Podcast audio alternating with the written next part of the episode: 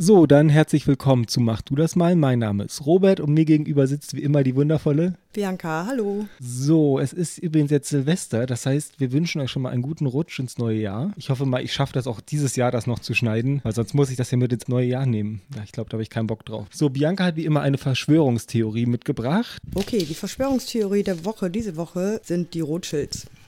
Ach, die, die kenne ich. Die finde ich sehr nervig.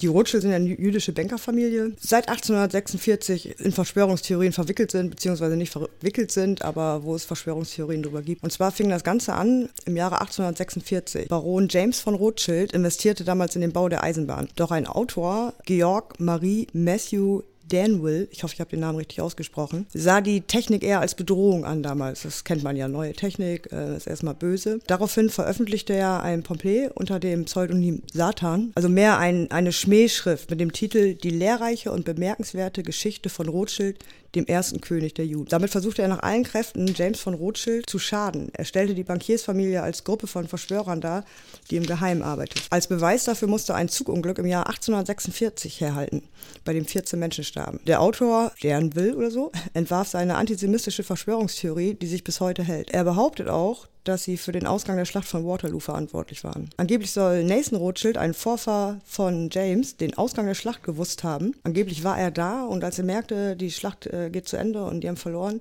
soll er angeblich zum Kanal gerannt sein, irgendwelche Fischer bezahlt haben, dass die ihn schnell nach Frankreich überfahren. Dann hat er alle ähm, Aktien verkauft oder gekauft.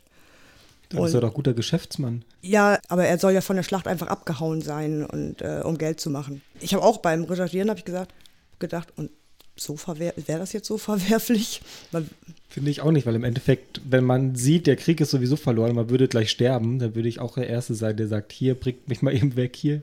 Also ihm wurde damals vorgeworfen, dass er mit dreister Weise sein Wissen zu Geld gemacht hat. Er war ein erfolgreicher Bankier und es gelang ihm auf dem europäischen Kontinent, alle auf dem europäischen Kontinent kämpfenden britischen Soldaten mit Gold- und Silbermünzen zu versorgen, wo die äh, Bank von England dran gescheitert ist. Wie er das geschafft hat, habe ich keine Ahnung, aber er hat es auf jeden Fall geschafft. Fleißig, fleißig. Geschäftsmann auf jeden Fälle. Ja, 20 Millionen soll er mit dem Ausgang der Schlacht verdient haben. Daraufhin, Heute oder damals? Damals, 1800. Okay, das ist viel. genau.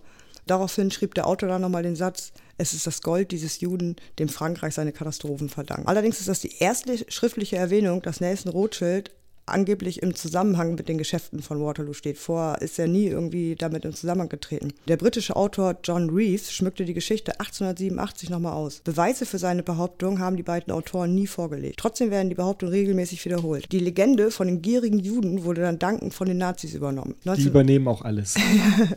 1940 haben sie dann den Propagandafilm Die Rothschild-Aktien auf Waterloo gedreht, den es übrigens bis vor ein paar Monaten noch auf Amazon gab. Es gab einige Beschwerden, ich hoffe, die haben ihn rausgenommen. Propagandafilme sollte man generell rausnehmen. Ja, ein Professor von der Kingston University of London, und zwar Brian Cathcart, hat die Theorie untersucht und ist zu dem Schluss gekommen, dass Nathan Rothschild niemals auch nur in der Nähe von Waterloo war. Im Archiv der Familie befinden sich Briefe, die er am 16. und 20.06.1815 in London geschrieben hat. Also war er zu der Zeit in London und nicht in Frankreich. In keiner existierenden Zeitungsausgabe ist ein Hinweis darauf zu finden, dass er Aktien gekauft hat, dass irgendwas am Aktienmarkt überhaupt passiert ist zu der Zeit. Und trotzdem hält sich die Legende immer noch, der Rothschild. Also ich habe auch schon, die sollen die Nazis finanziert haben. Es ist eine jüdische Familie. Ich kann mir nicht vorstellen, dass die die Nazis finanziert haben. Und ich bin immer der Meinung, wenn halt Leute irgendwie reich werden, ich finde, heutzutage hast du das ja, wenn du halt sozusagen illegal reich wirst, dann ist es meistens so komplex, dass den meisten Leuten das halt egal ist. Ja, genau. Man sieht das zum Beispiel mit diesem Cum-Ex-Skandal und sowas. Das ist halt so komplex, das verstehen halt die meisten Leute nicht. So, und wenn dann natürlich Leute reich werden mit Sachen, die die Leute halt auch verstehen, dann regen sie sich halt immer auf. Und es war bei den Verschwörungstheoretikern ja auch immer so, dass reiche Leute das Böse. Heute ist es Bill Gates, mhm. der Soros, hier der ähm, Rumäne ist er, glaube ich ist ja auch der Teufel in Person, die Rothschilds, alle, alle, die zu Geld gekommen sind. Mark Zuckerberg auch mit Facebook oder mögen Sie den? Nee, den mögen sie auch nicht. Ja, aber die sind doch alle da bei Facebook. Ja, natürlich. Wahrscheinlich haben sie auch was gegen den Telegram-Erfinder, keine Ahnung. Der Economy der schrieb vor kurzem einen kritischen Artikel über Putin.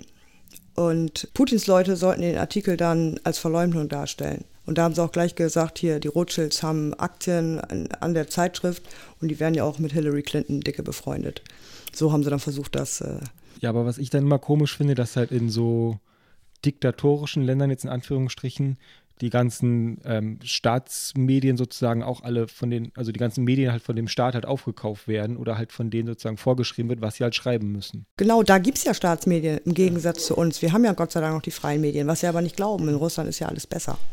Da ist sowieso, außer dass der kälter ist. da sollen sie mal mit 20.000 Leuten gegen die Regierung auf die Straße gehen.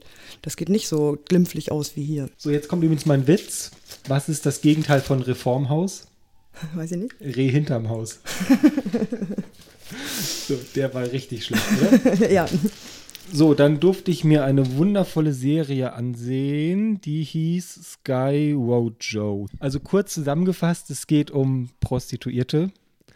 Und es geht halt darum, dass ein Zuhälter von drei Prostituierten halt getötet wird. Die hauen halt ab. Dabei töten sie nochmal die Puffmutter. Und dann müssen sie halt wirklich abhauen. Und das ist sozusagen der Plot der ersten Folge. Also es beginnt halt damit, dass von dem Zuhälter die Ehefrau gestorben ist und der ist halt, also der Zuhälter ist halt auf der Beerdigung und die Prostituierten denken alle, ja cool, endlich mal wieder einen freien Tag und machen sich dann halt irgendwie einen schönen Tag auf der Terrasse von dem Bordell. Das Ganze spielt auf Teneriffa. Also da würde ich auch gerne okay, jetzt nicht als Prostituierte arbeiten, aber das finde ich irgendwie schon eine schöne Ecke zum Wohnen. Und dann kommt halt der Zuhälter wieder und sagt so, nö, tut mir leid, also wegen, nur wegen Trauerfall mache ich doch hier nicht den Laden zu. Macht mal wieder die, Tür, die Toren auf, wir müssen halt arbeiten. Und die eine Prostituierte hat halt endlich genug Geld gespart, um den Zuhälter halt auszuzahlen. Geht er halt hin, sagt, hier, ich habe 5000 Euro, meine Schulden sind abbezahlt, kann ich endlich gehen, gib mir meinen Pass wieder. Und dann rechnet er also durch, sagt, ja, deine Schulden sind bezahlt.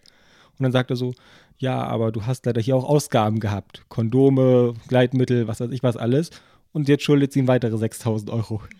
Also man merkt, er war schon ein ziemliches Arschloch. Und dabei reagiert die Prostituierte ein bisschen über und attackiert ihn halt. Und der Zuhälter ist natürlich ein bisschen stärker als sie.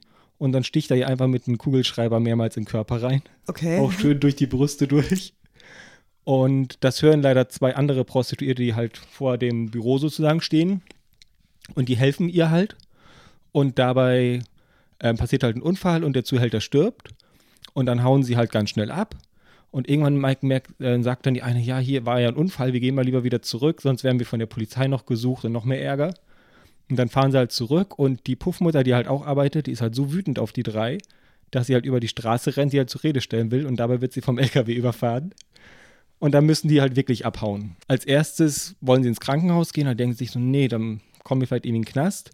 Und dann fahren sie halt zu dem einen Freier, den die eine Prostituierte hat, weil der ist Tierarzt und dann denkt sie so, hier, der hat halt gute Medikamente, der hat halt Medizin studiert und der muss dann halt die Prostituierte, die halt äh, mit dem Kugelschreiber angegriffen wurde, halt retten. Und das war halt die erste Folge. Und insgesamt gibt es ähm, drei Plots sozusagen in der Serie. Der eine ist die Hauptprostituierte so von den dreien. Die ist auch immer so die Off-Stimme. Das heißt, sie kommentiert das alles. Ist das die, die raus wollte? Die sich freikaufen wollte? Nee, die, die freikaufen wollte, dass die, die auch dann attackiert wurde. Weil die ist nämlich schwanger. Das ist sozusagen ein weiterer Plot. Ob sie es halt dann überlebt. Und die Hauptprostituierte, die hat sogar Biologie studiert. Und dann ist ja natürlich so die Frage, was macht so eine gebildete Person? Warum wird die halt dann so Zuhälterin? Und der zweite Plot ist halt von dem Zuhälter, der hat halt auch noch gute Bekannte. Und die wollen natürlich dann wissen, ja, was ist denn passiert? Und die sind dann natürlich hinter denen her und natürlich auch die Polizei. Also mir wurde nur gesagt von einem Bekannten, der die Serie geguckt hat, dass es sehr brutal und sehr durchgeknallt ist. Also durchgeknallt kann ich bestätigen und ich glaube, die ist auch super. Allerdings bin ich mir nicht sicher, ob die jetzt schon abgedreht ist. Das weiß ich auch nicht. Weil ich bin mittlerweile immer so der Meinung, ich habe halt keine Lust, irgendwie mir Serien anzusehen, die noch nicht abgedreht sind. Ich kann aber nicht abwarten, wenn eine Serie rauskommt. Ja. Ich freue mich drauf, dann muss ich gucken. Ja, bei mir ist es immer so, das konnte ich am Anfang auch nicht, aber ich habe dann immer keine Lust, irgendwie ein Jahr zu warten, mhm. weil dann bin ich immer raus aus der Serie und dann komme ich irgendwie nicht mehr rein, wenn dann, was weiß ich, nach der dritten Staffel, nach einem Jahr irgendwie die vierte kommt. Dann bin ich meistens raus und dann habe ich keinen Bock mehr, mir die vierte Staffel anzusehen. Ich mache das meist so, dass ich mir die letzten zwei Folgen der alten Staffel nochmal angucke, obwohl ich da auch nicht immer Lust zu habe, weil mhm. ähm, Dann denke ich immer, super, dann guckst du was, was du schon kennst. Und, äh, aber meistens, wenn ich es dann erstmal anmache und gucke, dann äh, habe ich eh alles wieder vergessen. Und das war dann doch ganz gut, dass ich das so gemacht habe. Mein Problem ist, ich habe es halt wirklich nicht so mit Namen. Das kannst du dir auch bestätigen. Ja. Das heißt, ich bin Bianca. Ich bin dann so ruckzuck komplett raus aus der Serie. Das heißt, wenn ich mir keine Serie angucke, die halt komplett abgedreht Wie ist. Wie hast du Game of Thrones geguckt? Das fand ich schon schrecklich. Glaube ich. Also ich finde, es geht noch, wenn du wirklich weißt, es kommt da irgendwie jede Woche eine neue Folge raus, dann kann man sich halt irgendwie freuen. Aber alles andere, sobald dann irgendwie nach Staffel 2, du weißt dann irgendwie, es dauert wieder ein Jahr, bis Staffel 3 mhm. kommt, oder du weißt überhaupt nicht, ob es weitergeht, dann warte ich lieber. Und Netflix hat ja so viele Serien im Angebot, wo man halt weiß, da gibt es nur ein, zwei Staffeln, die kann man sich dann angucken. Da hat man eigentlich immer was zu tun und halt Filme finde ich auch immer super. Ja, ich habe vorgestern habe ich Don't Look Up geguckt. Hm. Kann ich sehr empfehlen, fand ich sehr gut. Den habe ich noch nicht gesehen, aber allein schon wegen der Starbesetzung. Also der war echt gut, der war echt gut, der Film. Obwohl ich hier diesen anderen Film, Wet Notice oder sowas, mhm. den fand ich zum Beispiel kacke. Den habe ich noch gar nicht gesehen. Ich weiß, äh, worum es geht oder was es ist, aber ich habe ihn noch nicht gesehen. Und da denke ich mir immer so, Netflix weiß halt so, wenn wir da irgendwie nur fünf Stars reinpacken, dann gucken das halt schon mal 10 Millionen Leute. Also ich weiß auch, dass er ziemlich zerrissen wurde in den Kritiken, aber ich, das war mein Humor. Ich fand ihn ganz witzig, muss ich sagen. Dann werde ich mir den auf jeden Fall auch ansehen. Und man muss auch sagen, bei Skyrow Joe, man merkt halt sofort, dass Netflix das produziert hat. Das ist halt genauso so bei deutschen Serien, merkt man auch schon so nach fünf Sekunden, irgendwie ist halt irgendwie eine deutsche Serie. Ja. Und bei Netflix mittlerweile merkt man das halt auch, weil man hat halt so bestimmte Schauspieler, die man schon aus anderen Serien so kennt. Und die haben auch immer so ihren eigenen Stil. Also ich fand die Serie, die hat jetzt ein bisschen was von Haus des Geldes. Mhm. Weil da hat man ja auch immer so eine Off-Sprecherin, die das halt alles kommentiert. Und das ganze Setting her, das hatte so ein bisschen was von Breaking Bad, fand ich. So von, von der Farbgebung her, alles so ein bisschen so, äh? Wärmer gedreht und so. Also es war schon gut anzusehen und ich würde es empfehlen. Okay, dann werde ich mir das angucken. So, und jetzt deine wundervolle Serie, die ich dir empfohlen habe. Du hast mir empfohlen, Warten auf den Bus eine deutsche Comedy-Serie des RBB, Rundfunk Berlin-Brandenburg. Es geht um zwei Typen mit äh, Ende 40, arbeitslos und die hängen den ganzen Tag an der Bushaltestelle rum. Und zwar Ralle und Hannes. Man kennt die beiden auch, zumindest den Hannes, Roland Zerfeld. Der hat Start gegen Fritz Bauer hat er mitgespielt, in also ich kannte beide nicht. Nee. Und bei ähm, Das Schweigende Klassenzimmer, da hat er auch mitgespielt. Und der andere, der Ralle, der hat bei Dark mitgespielt. Dark habe ich auch noch nicht gesehen, aber da es jetzt abgedreht ist, kann man es sich ansehen. Also ich kann es dir nicht empfehlen. Liste. Die erste Staffel fand ich super und äh, ja, den Rest fand ich richtig schlecht. Also ein Kumpel hat zu mir gesagt, weil das halt eine deutsche Serie ist, ist halt auch die deutsche Synchronisation halt sehr deutsch. Ja. Das heißt, man soll sie sich am besten auf Englisch ansehen, weil das dann Er meinte, bei deutscher Synchronisation haben wir immer das Problem, dass es halt zu glatt gebügelt ist, die deutsche Sprache. Das heißt, so wie die gesprochen wird, so spricht halt normalerweise keiner. Und das hat man halt in englischer Synchronisation, die kriegen das meistens immer besser hin. Ich finde aber gar nicht mal, dass äh, die Synchronisation so schlecht ist, sondern das wird so abgedreht und hat so viele verschiedene Wendungen nachher, dass man nicht mehr durchsteigt, in welcher Zeitlinie oder, also ich will nicht zu viel verraten, aber mhm. ähm, ich fand es nur noch anstrengend zu gucken, die letzten Staffeln. Deshalb, ich habe ja einige Serien schon gesehen, wo es halt auch so mit Zeitsprüngen geht und ich weiß auch so ein bisschen, worum es halt in Dark geht. Und meistens machen sie das dann so, dass irgendwie einer in der Zukunft, was weiß ich, auf einmal irgendwie kurze Haare hat oder sowas. Mhm. Dass man dann halt sozusagen an bestimmten Merkmalen immer sehen kann, das ist halt Zukunft, das ist Vergangenheit. Nee, es gibt auch wenn ich nicht zu viel verrate, Parallelwelten mhm. und die sehen gleich okay. aus und das ist echt. Dann wird es kompliziert. Ja. Aber ich will mir das auf jeden Fall mal antun. Also ich fand Warten auf den Bus sehr gut, muss ich sagen. Also die erste Folge ging los und ich habe gedacht, danke Robert. Also es geht um die beiden Hannes und Ralle und um Ralles Hund Mike, der ist auch immer dabei. Und eigentlich sind die beiden Arbeitslosen, hängen den ganzen Tag an dieser Bushaltestelle rum, trinken Bier, labern miteinander, weil das war so der, als sie noch arbeiten waren, der zentrale Ort, wie sie aus ihrem Kaff rausgekommen sind. Das spielt in, in Brandenburg, aber in einem fiktiven Ort, Briesenow heißt er, glaube ich.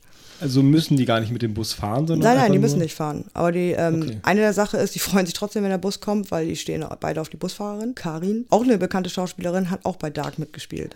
Und ja, es passieren dann am Anfang, die erste Folge unterhalten sie sich nur. ich habe ein bisschen mehr geguckt als die erste Folge. In der zweiten Folge geht es dann, der eine will den anderen therapieren, weil er merkt, er hat so ein bisschen Depression durch seine Arbeitslosigkeit und ähm, Zukunftsperspektiven. Und in der dritten Folge ist es dann so, in Brandenburg waren irgendwelche Nazischmierereien an der Bushaltestelle auf einmal, und weil die da am rumhängen, haben alle gedacht, die wären das gewesen.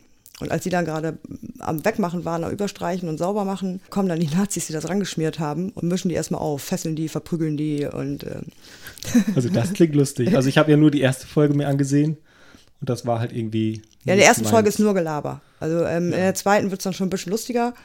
Und ich habe die zweite Folge geguckt, weil ich bei, in der ersten zum Schluss gedacht habe, ich kann mir die beiden ganz gut anhören. Mal gucken, wie es weitergeht. Und mhm. als ich dann die zweite gesehen habe und gelesen habe, was in der dritten passiert, muss ich die dritte auch noch gucken. Ich werde die Staffel auch bestimmt zu Ende gucken. Das, kann, das ist sowas, was man immer mal ein bisschen nach und nach gucken kann. Das kann man vergleichen mit Ditsche. Das ist ja auch, die labern ja auch einfach nur und sind im Imbiss statt in der Bushaltestelle. Aber ich, ich kann mir Ditsche nicht gut angucken. Ich mag ich auch nicht. Ich mag ihn als Privatperson, wenn er irgendwo in Interviews ist, oder aber die Figur Ditsche finde ich einfach nicht witzig. Ich finde auch das mit dem Bademantel immer so ein bisschen ja. so gewollt. Ja, Und genau. Das finde ich dann komisch. Das, das, Ganze drumrum, auch der Typ im Imbiss, dem der Imbiss gehört, mit dem Fokuhila und das ist alles so abgedroschenes Klischee, finde ich. Naja, ich finde, das erinnert an. mich immer ein bisschen so wie damals so alles Atze. Ja. Weil das war ja auch, alle Charaktere waren so überdreht und so alles. Damals war das halt irgendwie cool, weil damals war noch nicht so Cancel Culture und dieses, dass man halt bestimmte Sachen nicht mehr macht. Mhm. Und ich finde, bei Ditsche ist es immer noch ein bisschen zurückgeblieben. Das heißt, ich würde das heutzutage nicht mehr so, so darstellen, wie sie es darstellen. Ich habe gar nicht genug Folgen von Ditsche gesehen. Ich habe am Anfang habe ich ein paar Folgen gesehen und fand es einfach grottenschlecht und habe es dann auch, hab auch nie wieder reingeguckt. Also ich finde, es wird ein bisschen besser, aber trotzdem finde ich die Serie nicht mehr so zeitgemäß dafür, dass sie. Also ich finde, sehr viele loben dir wirklich bis zum Himmel und da finde ich, gibt es halt wesentlich bessere Sachen. Ja, finde ich auch. Und ich finde, das ist so die gute Perspektive dazu. Also mir hat es echt gut gefallen. Ha, da habe ich dir was Gutes empfohlen. Ja, und obwohl du dich einen Tag später dafür entschuldigt hast, dass du mir das empfohlen ja, hast. Weil ich habe mir nur die erste Folge angesehen und ich fand, da war sehr viel Gelaber und Gerede und es war halt sehr deutsch, die Serie. Ja, und am Anfang kommen die beiden auch einfach nur wie zwei Assis rüber. So, ja. und man hat, denkt nur so, oh, aber ziemlich schnell bin, hat man Verhältnis zu denen und mhm. äh, mag die auch irgendwo auf eine Art und Weise. Weil man merkt ja auch, dass die beiden nicht dumm sind. Also die sind genau. halt. Der eine ist Ingenieur, hat studiert. Ja. Ähm, und die haben halt nach der Wende ihre Jobs verloren und ja. Und Was heißt nach halt, der Wende? Die sind Ende 40. Also, ähm, und man sieht halt so, dass das Leben die halt so, so verändert hat und nicht deren Charakter von vornherein schon genau. auf einen Man merkt es ja auch an den, an den, Gesprächen, dass da ähm, teilweise, teilweise sind die auch total bescheuert, die Gespräche, so wie wir, wenn wir uns untereinander mhm. unterhalten. Aber man merkt, dass da was hintersteckt, dass das nicht äh, zwei Volldullis sind. So, und dann haben wir uns natürlich auch Musik überlegt. Und da wir das mit den Mottos immer so gut fanden, habe ich das Motto vorgeschlagen, dass man einfach Musik nimmt, die fröhlich ist und die einen immer gute Laune macht, wenn man die hört. Also ich habe Musik, die witzig ist, einen zum Lachen Oder halt bringt. auch witzig ja. bringt. Ja, halt gute Laune Musik. Mhm. Das Problem bei dem Song ist, erstmal die Gruppe ist The Lonely Island. Die kenne ich. Ja, du hast ja auch Brooklyn Nine-Nine geguckt. Das sind eigentlich drei Lieder, aber die gehören zusammen. Das sind die drei mit Justin Timberlake. Einmal Jizz in My Pants, Dick in a Box und Mother Lover. Okay, Dick das a, klingt schon sehr lustig. Dick in a Box schenken sie zum Valentinstag ihrer Freundin halt ihr Dick in a Box. und Immer gutes Geschenk. Die finden es nicht so toll, die Freundinnen, und äh, die Weil trennen sich. zu klein ist? Ich weiß es nicht. Auf jeden Fall trennen sie sich dann äh, anscheinend auch, weil in dem Lied Mother Lover geht es darum, dass sie sich gegenseitig, ähm, nee, da geht es dann um, um, Muttertag, genau. Und der eine schläft dann mit der Mutter von der anderen. Da beglücken wortwörtlich sie dann die Mütter des anderen. Das ist doch, aber, sollte man immer machen zum Muttertag. Aber sind Andere Mütter witzig. beglücken. aber die sind echt witzig, die Lieder. Auch mit Justin Timberlake den man erst nicht erkennt, weil die halt verkleidet sind und so ein bisschen auf äh, Proleten gemacht, aber das äh, hier Jogginganzug und so ein bisschen New Kids mäßig, aber es soll ja so sein, das passt auch dazu. Also mhm. das ist so ein, das ist schon ganz gut gemacht. Ich finde, Justin Timberlake ist natürlich extreme Popmusik, aber ich finde so vom künstlerischen her ist er für mich so der, der Michael Jackson. Ja, das ist so der einzigste von den ganzen Boygroup Jungs, sag ich mal, der wirklich Talent hat und mhm. äh, dabei geblieben ist und ich bin jetzt kein, bestimmt kein Justin, äh, Justin Timberlake-Fan. Ich aber auch nicht. Er hat so ein paar, paar Lieder gemacht zwischendurch, wo er nur mitgemacht hat, die echt witzig waren. Der hat Humor. Dem ist es nicht peinlich, scheiße auszusehen in dem Video. Und das, das finde ich halt sehr und sympathisch. Auch wenn man ihn mal so in Talkshows sieht, der ist einfach relaxed. Ja, genau. Also der ist, wirkt halt entspannt bei dem Ganzen. Mhm. Der ist auf dem Boden geblieben, so kommt er rüber. Mein erster Song ist von einer französischen Elektropop-Band und die Band heißt Pony Pony One One und der Song heißt Dumm Dumm. Okay. also es ist lustig, es macht gute Laune, es ist gut anzuhören. Ach so, ich habe noch das Problem bei meiner zweiten Band, die sind nicht auf Spotify, die Lieder. Das ist Deswegen so habe ich mir. Aber die gibt es sicher bei YouTube, oder? Genau, die gibt es bei YouTube, aber dafür habe ich mir dafür auch noch was anderes ausgesucht. Dann Song Nummer zwei bei dir. Ich weiß nicht, ob du ihn auch hast, weil ich ihn von dir habe. Das kann sein, aber wenn wir sehen. Der Duck-Song. Nee, den habe ich nicht. Gut. aber der ist lustig. Der ist auf jeden Fall gut. Ich weiß auch nicht, äh, ich habe heute nochmal nachgeguckt, da steht einfach nur The Duck Song. Es gibt keinen Interpreten oder ähm, wer das geschrieben hat oder keine Ahnung. Deswegen kann ich nichts dazu sagen. Aber wenn man The Duck Song eingibt, dann findet man den Falls sofort. doch, sollte der Interpret den Song unbedingt als NFT veröffentlichen. Wadel, wadel. Dann habe ich von der, von der Band Sunset Sweet Shop den Song Coming Along. Das ist auch ein, eine gute Laune-Band. Ich finde, ich habe die irgendwie so entdeckt und die macht so einfach nur gute Laune-Musik. Da ist halt ist kein Kehlkopf coole, nee, kein Kehlkopfgesang. Einfach nur gute Laune-Musik. Ich fand das Thema echt schwer, weil ich total viele Lieder äh, kenne, die äh, gerade so von früher. Ich, ich könnte tausend Sachen sagen. Allein von den Ärzten finde ich tausend Sachen total geil. Tenacious D finde ich tausend Sachen total witzig, die gute Laune machen. Tenacious D finde ich auch lustig. Da hatte ich nämlich, aber ich, ich, ich hatte äh, Fucker Gently von Tenacious D noch, aber ich glaube, ich Der wäre nehme. mir auch als erstes eingefallen. Ja, genau. Aber ich glaube, ich nehme äh, von Hasenscheiße Bernd am Grill. Mein letzter Song ist La Bamba von Jim Cruise. La, la, la, Ach so, klar. Der macht wirklich gute Laune. Aber das Witzige war, als ich mir die Lieder rausgesucht habe, ich habe lange nicht mehr so einen Spaß gehabt. Ich habe so viele Lieder wieder angehört, die ich, wo ich überhaupt nicht mehr dran gedacht habe, die ich jahrelang nicht gehört habe. Ich habe auf einmal, äh, hier, das, was nicht zu finden ist, ist von Illegal 2001. Damals in den 90ern, Anfang 2000er, war- sind die sogar im- hier in der Nähe am Baggersee gewesen, sind da aufgetreten. Da kommen ist ja immer ziemlich viele Bands, die damals halt auch irgendwie auf dem Index waren, wo man heutzutage denkt, sowas war auf dem Index, aber das war damals halt irgendwie verboten. Und das ist dann halt. Ja, das eine Lied heißt Honor Nie. Das geht halt darum, dass er sich mit Taschentücher, Cola und den Fernseher setzt und den Rest kann man sich ja denken, da geht das ganze Lied rum, Honor Nie, ich bin so allein. Das ist echt witzig und äh, Klaus und Marie, das Lied ist auch witzig von denen. Aber es geht leider nicht auf, äh, ich weiß nicht, ob die auf dem Index sind. Das ganze Album ist bei Spotify nicht drin, drei andere Alben von denen ja, aber auf den Alben fehlen die Lieder. Beide. Ich kann eher, ich glaube eher an das Spotify, dass die halt sozusagen als Band, dass sie halt einen cleanen Account haben wollten, weil sie dadurch natürlich mehr Leute erreichen, als wenn dann halt so viele explicit Aber es, drauf das ganze sind. Album fehlt ja. Und es ist ja, ich bin auf die Diskografie gegangen und das komplette Album, das Album heißt Skandal, das ist ein weißes Album gewesen, wo dann Skandal drüber stand. Und das fehlt. Dafür ist ein Live-Album drin, wo fast alle Lieder drauf sind von dem Album. Hm. Aber die beiden halt fehlen. Siehst du, dann bist du also richtiger Nerd. Ich bin, ja, das bin ich. Also ich hatte mir für die Songsuche auch sehr viele 90er Zeichentrick-Intros angesehen. Da gibt es ja auch sehr viele, die sehr lustig sind. Zum Beispiel das Lied von der Gummibärchenbande. Ich habe jetzt tatsächlich eine Playlist bei Spotify, Filmmusik aus meiner Jugend, weil ich dann auch auf Disney-Filme gekommen bin und probier's mal mit Gemütlichkeit. Was mein Schatz sich ab und zu mal anguckt, es gibt halt so YouTube-Videos, wo man dann halt die Serie erraten muss. Und da kommen halt immer zehn Sekunden halt so von irgendeiner Kindheitsserie. Das ist ja cool. Und da muss man halt immer erraten, so, welche Serie war das? Und dann auch so wirklich von kleine Farm bis unsere große Pause und sowas alles. Das ist ja geil. Aber ich glaube, das wird bei uns schwierig, weil die zehn Jahre Altersunterschied, Die zehn Jahre. ja, die du älter bist. Ich bin ja erst 18 und du bist 28. Genau. So, dann habe ich natürlich noch ein paar Fragen an dich. Und zwar, da heute Silvester ist.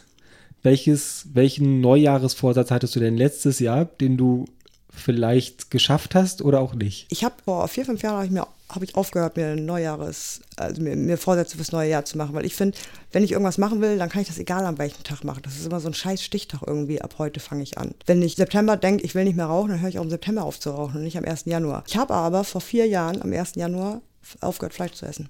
Aber seitdem habe ich mir nichts mehr vorgenommen. Also bei mir ist das immer so, ich weiß halt, um die Weihnachtszeit, dann esse ich halt immer sehr viel und sehr gerne. Dann nehme ich immer so 5, 6 Kilo zu. Das heißt, immer zum Jahresende nehme ich mir halt vor, dass ich die halt wieder runterbekomme. Und meistens dann Ende Januar, dann habe ich die auch wieder runter. Das heißt, Weihnachten ist immer so meine, meine Völlereizeit. Da du ja unsere Instagram-Kanäle verlinkt hast, guckt euch Robert an, der ist total schlank. Ich habe leider eine Plauze. Das sieht immer aus, als wäre ich schwanger. So, deine Frage. Wenn du einen Tag in der Welt deines Lieblingsfilms gefangen wärst, also Film, Serie, irgendwas, wo wärst du und was würdest du da machen? Es muss nicht dein Lieblingsfilm sein, aber so dein Lieblingsszenario, wo du dann gerne mal wärst, einen Tag lang. Das ist eine schwierige Frage. Also ich mag ja zum Beispiel The Middle, wenn du die Serie kennst. Das ist halt so eine typische Sitcom-Serie mit einer Familie, wo dann halt drei Kinder, zwei Erwachsene. Ach so, okay. Und glaube, wenn ich in der Serie irgendwie gefangen wäre, aber da müsste ich halt auch so als, als jugendliches Kind, was da irgendwie so zur Schule geht. Und ich glaube, da wäre ich einfach nur gerne Gast in dieser Familie, weil die sind halt alle so ein bisschen, sie ist halt eine relativ arme US-Familie. Aber ich glaube, sie selber merken das halt zwar, dass sie halt arm sind, aber die halten sich halt immer für, für normal. So, und ich glaube dann einfach da so Gast zu sein, die sind halt alle komisch und abgedreht. Ich glaube, das fände ich sehr lustig. Weil die haben auch wirklich so eine Wohnung, wo halt alles abgeranzt ist. Da funktioniert irgendwie der Geschirrspüler nicht und sowas alles. Ich glaube, das wäre ich lustig, da mal so. Das ist ein bisschen wie Shameless. Kennst du Shameless? Ja. Ja.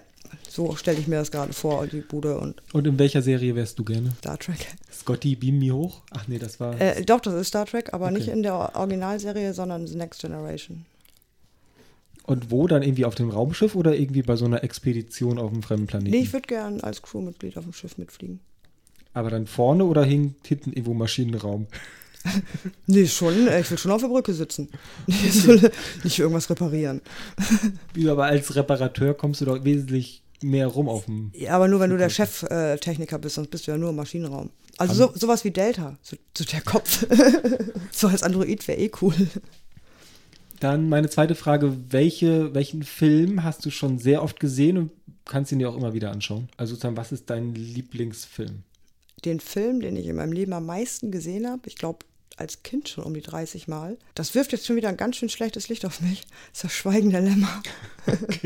Und da schon als Kind geguckt, ich weiß jetzt, warum du so bist, wie du bist. Ich habe auch, es gibt auch diese Poesiealben als Kind, wo man ausfüllen muss, äh, Lieblingsautor, Lieblingsbuch, Lieblingsfilmgenre, kennst du das, wo du dann immer, und da hatte ich schon immer Horrorfilm, Lieblingsfarbe schwarz und Stephen King als Lieblingsautor.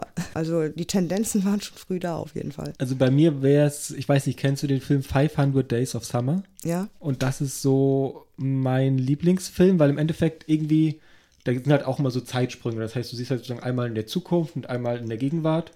Und immer wenn man den sich ansieht, zum einen ist der Soundtrack halt irgendwie klasse und man entdeckt halt immer wieder neue Sachen. Weil wenn man ihn sich sozusagen das erste Mal ansieht, dann ist halt am Ende entstehen halt erst ganz viele so Ah-Momente, weil man so dann die ganzen Zeitsprünge auch so versteht. Und das heißt, man kann dann immer mehr entdecken und man sieht auch bestimmte Szenen auch immer wieder anders. Und deshalb habe ich den mindestens schon 30 Mal gesehen. auch jetzt, um mich äh, mal wieder ins bessere Licht zu werfen, ich glaube, ich habe die Goonies genauso oft gesehen. Ich, hab, ich, stand, ich stand als Kind auch so total auf Abenteuerfilme.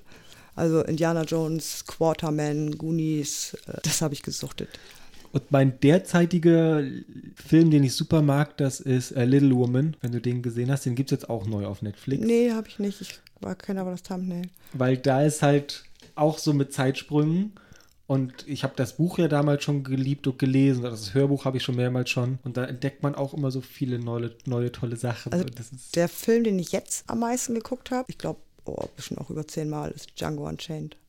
Aber weil er einfach witzig ist. der ist lustig. Ja, ich mag diesen sarkastischen Und ich finde, der ist auch gut gedreht. Und Christopher, Christoph Waltz. Mhm. der macht das halt auch verdammt gut. Ja, auch in, in Glorious Bastards hat er eine Top-Rolle gespielt. Und ich finde, das ist halt auch so ein Film, der ist halt schauspielerisch so gut. Das heißt, da ist das nicht so schlimm, dass da halt so viele Dialoge sind. Ich finde Filme, wo halt extrem viele Dialoge sind und wenn dann noch schlecht geschauspielert wird, dann bin ich raus. Aber das finde ich bei gerade bei Tarantino-Filmen, die leben ja von den Dialogen, die Filme. Ja. Und er hat ja eigentlich immer so dieselben Schauspieler, die um sich rum hat. Äh, hier Uma Thurman zum Beispiel Mhm. als Frau ist viel dabei. Und die, ich, es gibt nicht einen Film, den ich wirklich scheiße finde. Ich bin ein riesen Tarantino-Fan. Ich habe so, den letzten habe ich noch nicht gesehen, aber ich fand auch The Hateful Eight, wo alle gesagt haben, oh langweilig, er spielt die ganze Zeit in einer Hütte und die sind nur am Labern. Mir war nicht eine Minute langweilig bei dem Film. Ich fand ihn total gut. Weil die halt auch super gut halt auch gedreht werden und das ist halt wirklich alles on point. Und das hat man halt bei sehr vielen Filmen nicht. Ich kann zum Beispiel auch nicht gut so französische Filme gucken. Weil da hat man auch super oft halt so viele Dialoge.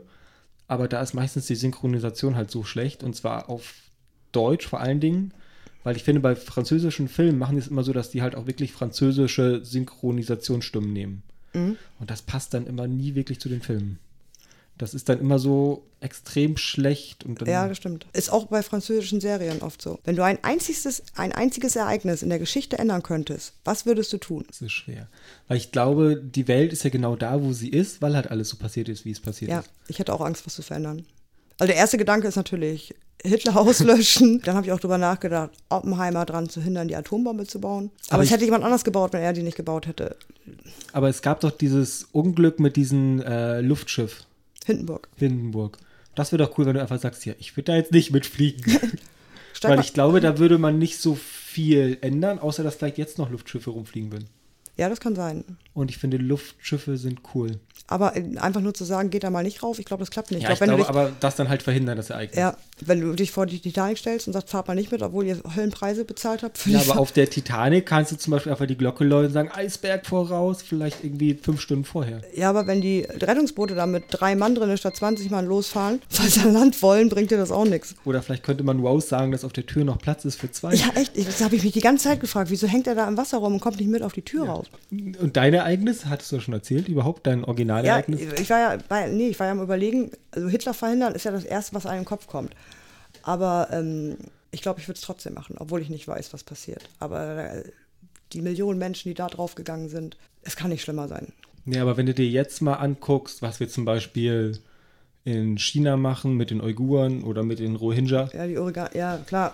das heißt im Endeffekt, es passieren jetzt eigentlich ähnliche Dinge, aber da guckt halt auch nur wenig Leute wirklich hin und keiner macht was und so in 50 Jahren werden unsere Kinder vielleicht auch zu uns sagen, so hier, was habt ihr denn da mit den ganzen Flüchtlingen gemacht am Mittelmeer? Ja, weil leider Handelsverträge und Wirtschaft äh, Ja. schwerer wiegen als, da kann man sagen, aus den Augen, aus dem Sinn. Da gucke ich einfach nicht hin. Das ist in China. Und es ist ja Leider. auch so, man hat irgendwie, ich glaube, nur die Kapazität, ich glaube, nur für sechs Dinge, die man sich halt wirklich mit beschäftigen kann. Danach wird es halt schwer, dann seine Aufmerksamkeit dabei zu behalten. Und da muss man ja auch gucken, was ist wichtiger, Filme, Serien. Ja, und ganz viele Sachen ist halt so, die sind halt extrem weit weg. Ja, ich finde es auch, ich finde so schade mit Moria. Weißt du, es ist so hochgeschwemmt worden, als es gebrannt hat und kurz davor und jetzt spricht da kein Mensch mehr von. Die sitzen da immer noch und jetzt ist Winter. Ich, Ja, aber mittlerweile sitzen sie halt in Camps weit genug weg und im Endeffekt sitzen die da fast wie im Gefängnis. Ja, natürlich, die sind eingemauert. Ähm, Aber ich glaube, jetzt haben sie immerhin ein Dach über dem Kopf und sie bekommen Essen.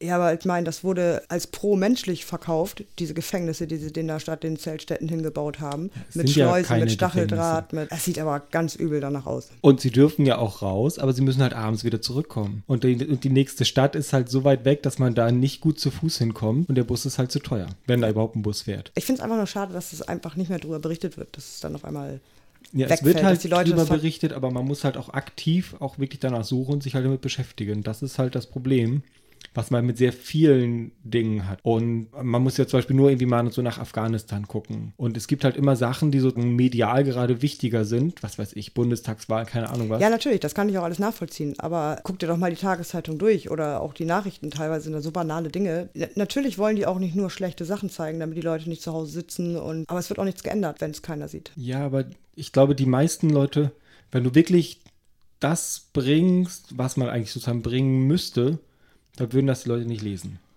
Ja, Weil die meisten Leute, die wollen halt unterhalten werden.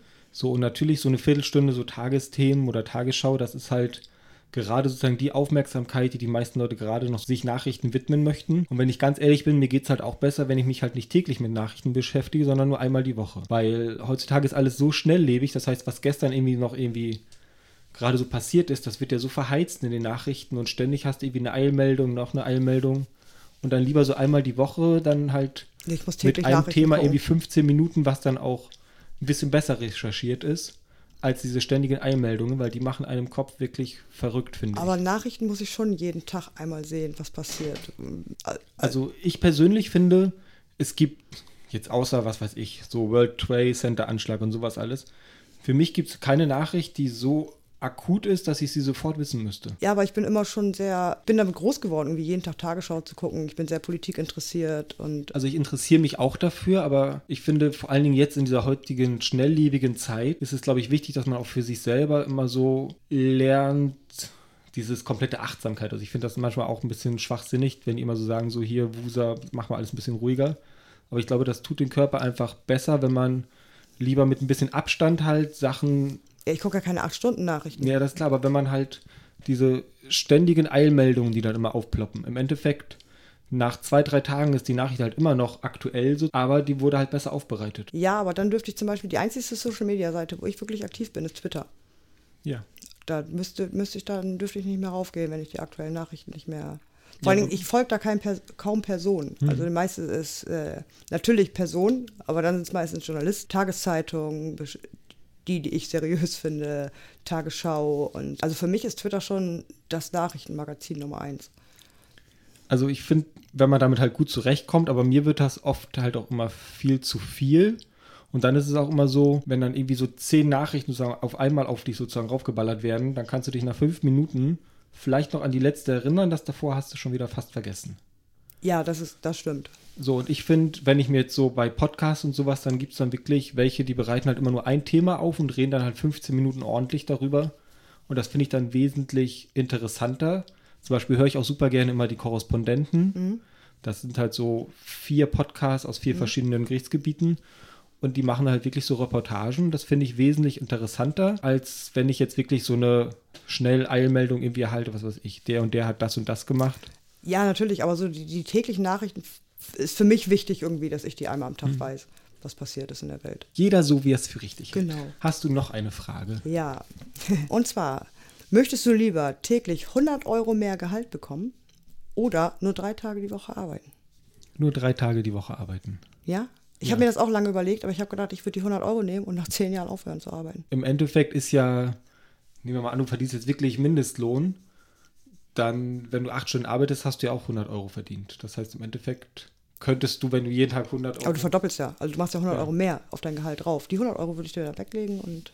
Also ich persönlich, ich finde halt, auch wenn man jetzt, wenn ich jetzt irgendwie nicht gerade so den coolsten Job habe, aber ich finde halt Arbeit irgendwie wichtig, weil ich bin halt jemand, ich bin nicht sehr sozial. Und das finde ich irgendwie auch okay. Ich bin halt irgendwie so Langweiler.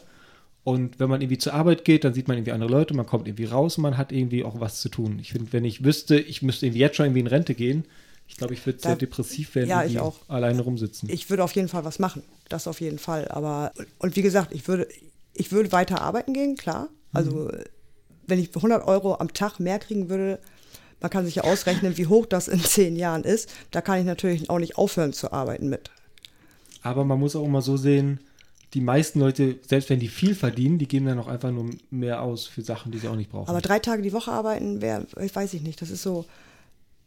Kann sich noch daran erinnern, wie das, als wir im Restaurant gearbeitet haben, war? Ja. Wenn es voll war, war alles gut. Ist aber der Laden leer gewesen und dann kommt mal einer, der hat genervt.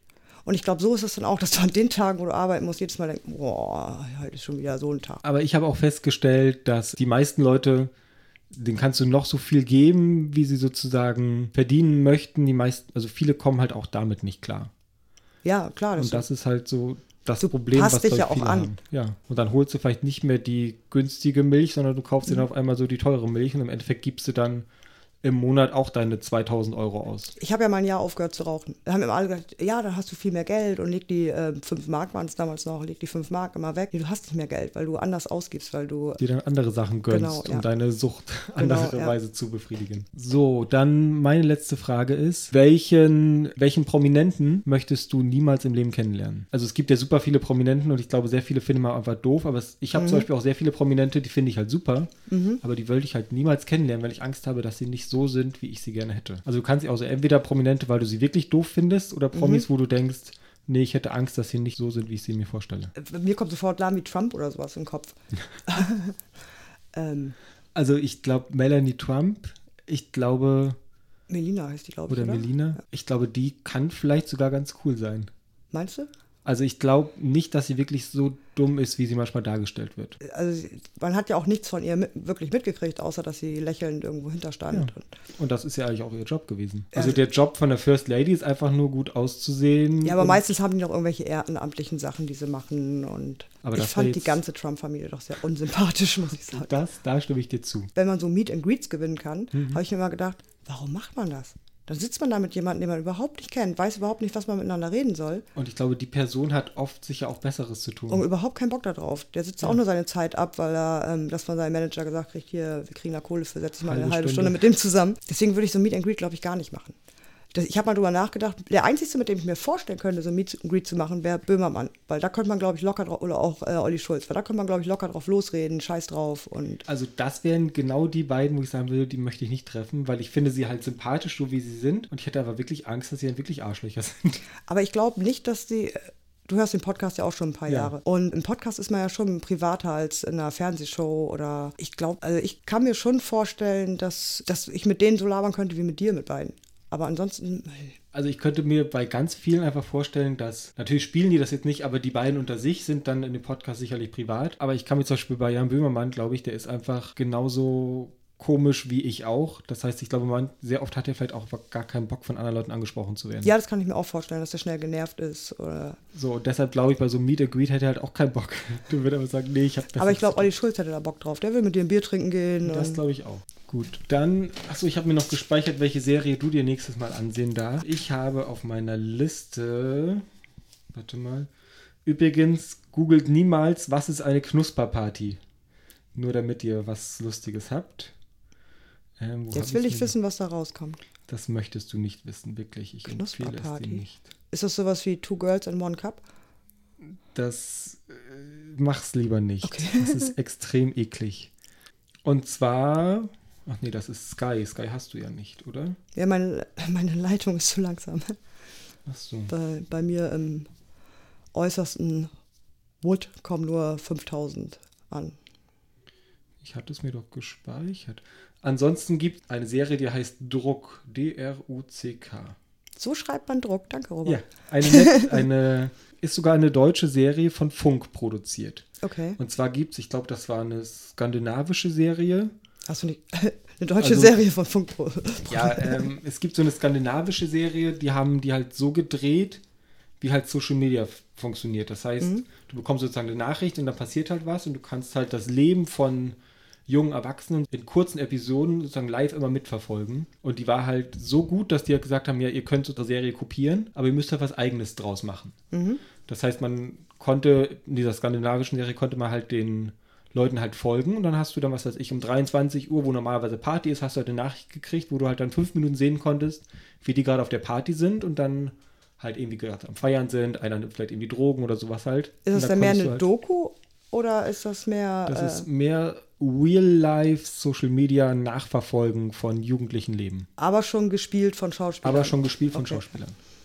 Weil es gab jetzt zum Beispiel auch mal eine Serie, wo man, ich glaube, war das Anne Frank, oder wo man sozusagen so ein kleines ein, ein jüdisches Mädchen über Social Media halt nachverfolgen konnte, wie das damals in der Nazi-Zeit war. Und am Anfang wusste man das auch nicht, was das alles soll. Und dann später hat sie dann halt wirklich nachgespielt, wie auf einmal sozusagen die Nazis anklopfen und wie sie sich halt fühlt und sowas. Das gab es auch irgendwie mal auf Instagram. Okay, das könnte auf jeden Fall Anne Frank gewesen sein. Ja, und da, also es gibt schon sehr viele coole neue Formate und Druck ist halt eins, was ich sehr. Okay, gucke ich mir an. Und du schickst mir noch zu, was ich mir angucken soll. Ja. Gut, dann bedanken wir uns. Ja, einen das guten Rutsch. Das letzte Wort hat wie immer Bianca. Ich wünsche allen einen guten Rutsch und einen super Einstieg ins neue Jahr. Und dass alle Wünsche in Erfüllung gehen 2022. Tschüss. Tschüss.